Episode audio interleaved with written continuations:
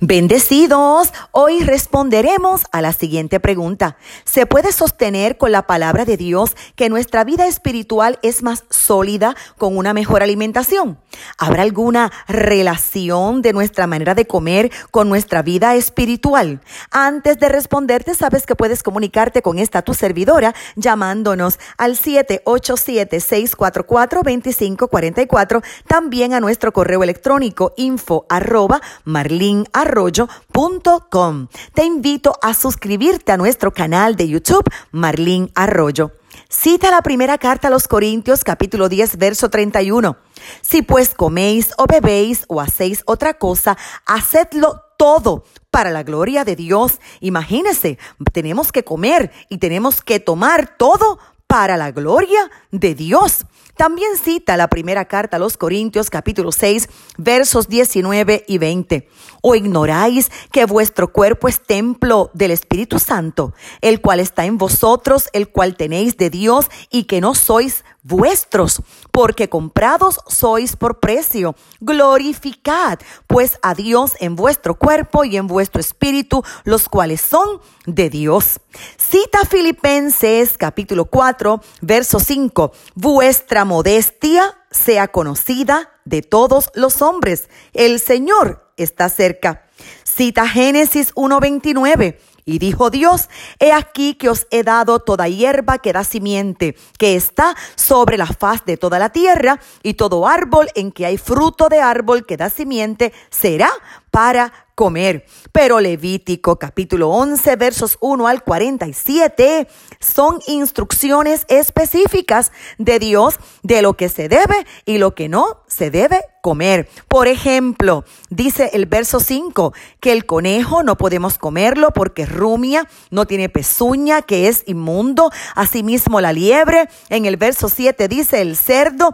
Lea por favor todo lo que para el Señor es abominación. Sé perfectamente que estamos en un nuevo pacto y que obviamente por una alimentación inadecuada no vamos a perder la salvación. Pero es importante conocer cuál es el consejo de Dios, el pensamiento de Dios referente a la alimentación. En la Biblia podemos encontrar 77 referencias sobre el ayuno y obviamente tenemos que vincular la alimentación a lo espiritual. Ahora, uno de los ayunos más conocidos entre creyentes es el ayuno de Daniel, que fueron 21 días de intensa oración acompañados de una dieta basada en verduras, frutas, legumbres, agua y excluye cualquier fuente animal de proteína.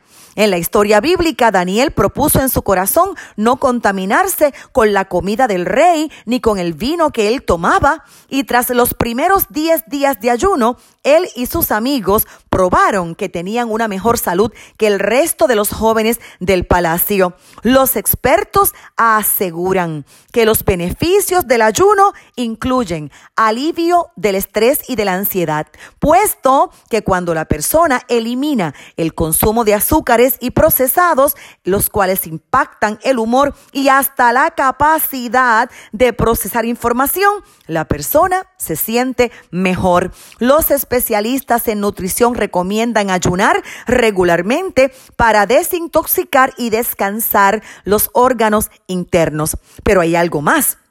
La neurociencia le llama al estómago el segundo cerebro porque existen en torno a 100 millones de neuronas, muchas más de las que contiene la columna vertebral. Y ese es uno de los motivos por los que recibe el apodo de segundo cerebro.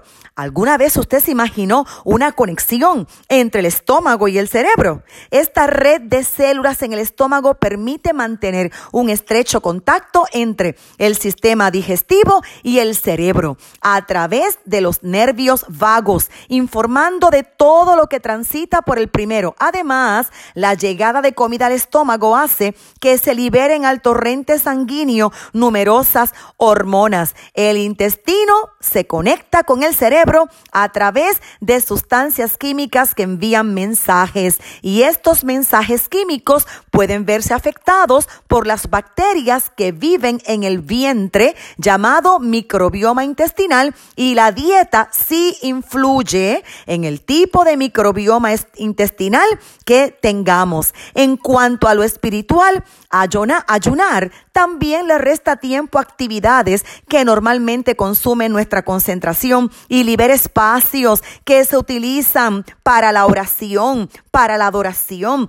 para la alabanza, para la, la, meditación, la lectura de la palabra, que permiten identificar y corregir los patrones negativos de nuestras decisiones y obviamente de nuestra conducta.